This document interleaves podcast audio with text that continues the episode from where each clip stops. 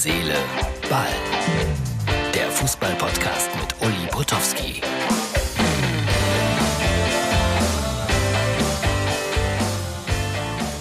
Herz, Seele, Ball, das ist die Ausgabe für Mittwoch. Ja, ich war gerade noch spazieren. Es ist, äh, wenn die Sonne weg ist, kalt draußen. Deswegen dicker Schal, aber den kann ich eigentlich auch abmachen. Ja, äh, heute spielen die Bayern, es ist ja noch Dienstag und ich tippe mal, dass die gegen Salzburg 3-0 gewinnen. Ich möchte mich auch beliebt machen bei Martin auf diese Art und Weise. Ist aber nur mein Tipp. Morgen werden wir wissen, ob ich recht behalten habe. Heute ist Weltfrauentag. Weltfrauentag ist heute. Weltfrauentag.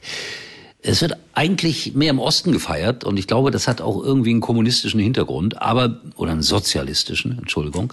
Aber mehr möchte ich dazu eigentlich nicht sagen, außer dass jedes Mal am Weltfrauentag Rudi Assauer, Gott hab ihn selig, auftaucht mit Simone Tomalla und mit diesem wunderschönen Foto hier.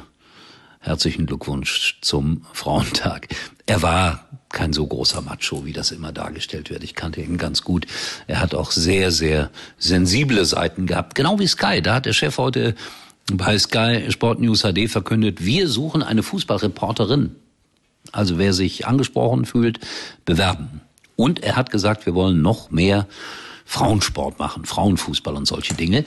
Und ich kann das gut nachvollziehen. Ich habe heute gesehen, in Australien haben die Frauensportarten im Fernsehen einen Riesenboom, plus 25 Prozent.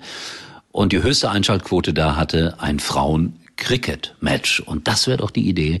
Holland gegen Deutschland, Frauen-Cricket. Und das wünsche ich mir bei RTL. Kommentiert vielleicht von Wolfram Kohns und Ulrike von der Grüben. Wäre doch eine Idee. Nur so ein Gedanke. Schalke. Ja, da hat sich Tobi beschwert. Wie nur Schalke in deinem Podcast gestern. Tobi, höchste Quote aller Zeiten. Schalke zieht halt. Und wir wissen ja jetzt, äh, wer da der Interimstrainer wird. Und es gibt viele Stimmen dazu. Peter Neurohr zum Beispiel, der, glaube ich, auch so heimlich ein bisschen damit gerechnet hat, dass man ihn ja mal wieder fragen könnte. Er hat ja gesagt in einem Interview, er wäre bereit, wenn man ihn fragen würde, zu seinen Bedingungen das Ganze zu machen. Man hat ihn nicht genommen. Äh, Mike Büskens macht es. Ingo Anderbrügge hielt es auch für so eine mittelmäßig gute Idee, obwohl die beiden ja zusammen in einer Mannschaft gespielt haben. Ein neuer Impuls müsste her, sagen viele, und ob das Bujo, so wird er genannt, äh, einbringt, zweifelhaft.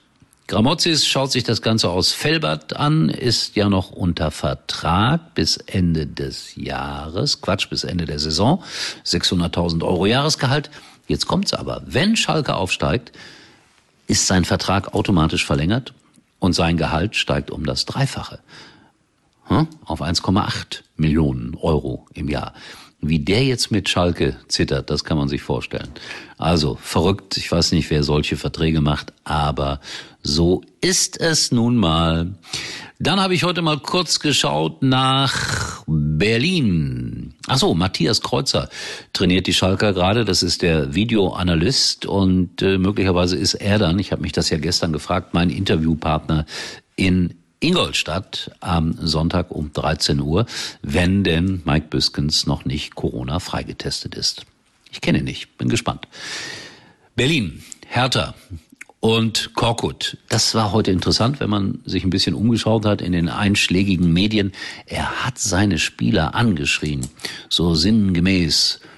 Es geht nicht um mich, das ist scheißegal, scheißegal. Englische Worte dann dazu noch mit F und Ink am Ende. Und äh, die Spieler standen da alle sehr bedröppelt, ja, mit hängenden Köpfen. Freddy Bobic hatte zur gleichen Zeit eine kleine Pressekonferenz am Spielfeldrand. Alles sehr anschaulich, was Sie da dargestellt haben. Ob es der Hertha hilft, bleibt abzuwarten. Das ist schon eine verfahrene Situation bei Hertha BSC. So, dann alles Gute noch zum Weltfrauentag. Ach so, Christian Streich, das wollte ich noch vermelden, hat seinen Vertrag in Freiburg verlängert und das finde ich toll, toll, toll. Und ich glaube auch persönlich, dass er fast nur dort arbeiten kann. Ob das irgendwann mal anders wird und ob er das beweisen muss, kann, darf, bleibt abzuwarten. Ich freue mich auf jeden Fall, dass es da eine solche Kontinuität gibt. Nicht so wie auf Schalke, acht Trainer in zwei Jahren oder sowas. Christian Streich, mein Hero heute. Und der SC Freiburg.